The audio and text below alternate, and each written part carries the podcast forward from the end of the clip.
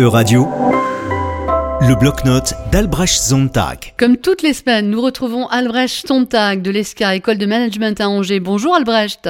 Bonjour Laurence. Alors cette semaine, nous avons l'occasion de rappeler que les sommets bilatéraux institutionnalisés ne produisent pas que des photos de famille rituelles, mais peuvent avoir des conséquences bénéfiques sur le long terme. Et oui, l'un des effets secondaires des rencontres inscrites dans un traité, et ayant donc lieu à des intervalles réguliers, est que les dirigeants se sentent obligés d'avoir quelque chose à annoncer à l'issue de leurs échanges. Des annonces pas toujours suivies d'effets tangibles, mais parfois réalisées au bénéfice de tous. C'est particulièrement vrai pour les sommets franco-allemands, semestriels et sans interruption depuis le traité de l'Élysée, dont nous fêterons les 60 ans en janvier prochain. Vous souvenez-vous de l'annonce faite à la sortie du sommet de Bonn, novembre 1988 Alors non, pas vraiment dans le détail, elle portait sur quoi? Elle portait sur l'idée un peu farfelue d'une chaîne de télévision franco-allemande à vocation européenne. 1, 2, 3, 4, 5, je refais une question. Ah d'accord, vous voulez nous parler du 30e anniversaire d'Arte que la chaîne a célébré il y a quelques jours, c'est bien ça? Exactement. En 1988, j'étais prof de langue débutant et cela nous faisait doucement rigoler. Ça marchera jamais, c'est trop compliqué, il n'y aura pas assez de sous.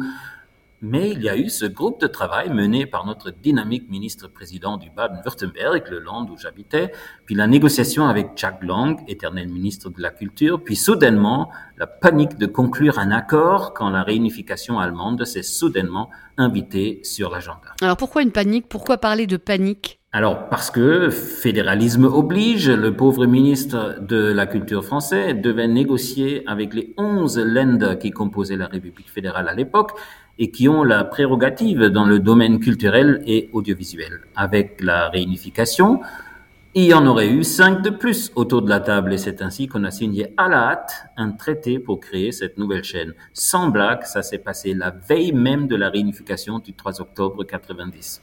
C'est assez cocasse quand même.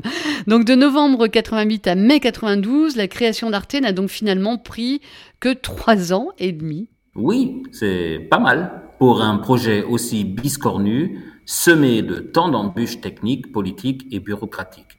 Et les débuts ont été, disons, euh, tâtonnants.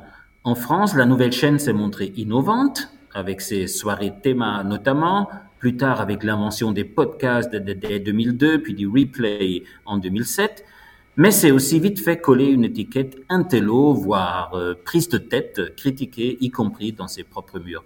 En Allemagne, elle était un peu perdue dans l'explosion des chaînes privées du câble et du satellite, plus criardes les unes que les autres. Mais 30 ans plus tard, Arte a franchement réussi son pari.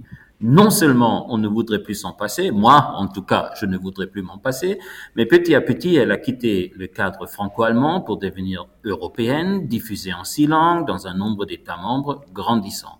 Et c'est rassurant, il y a donc une place pour une télé qui ne vende pas de publicité et ne soit par conséquent pas soumise à la dictature de l'audimat.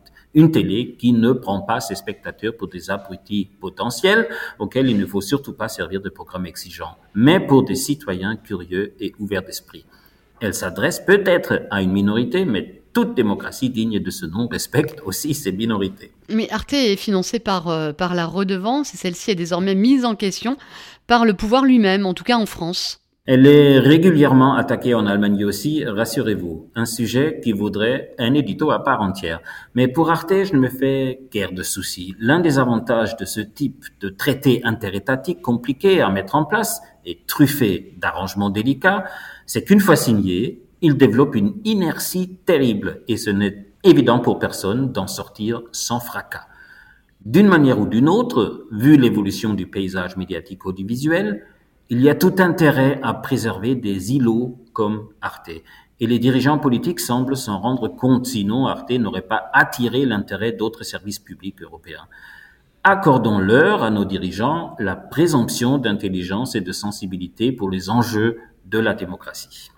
Voilà, cela les changera. Merci pour cet édito qui fait le lien avec euh, bah, celui de la semaine dernière sur l'importance d'une information de, de, qualité sur ses voisins. On souhaite un bon anniversaire à Arte, donc, et on vous retrouve la semaine prochaine, Albrecht Sontag. À la semaine prochaine.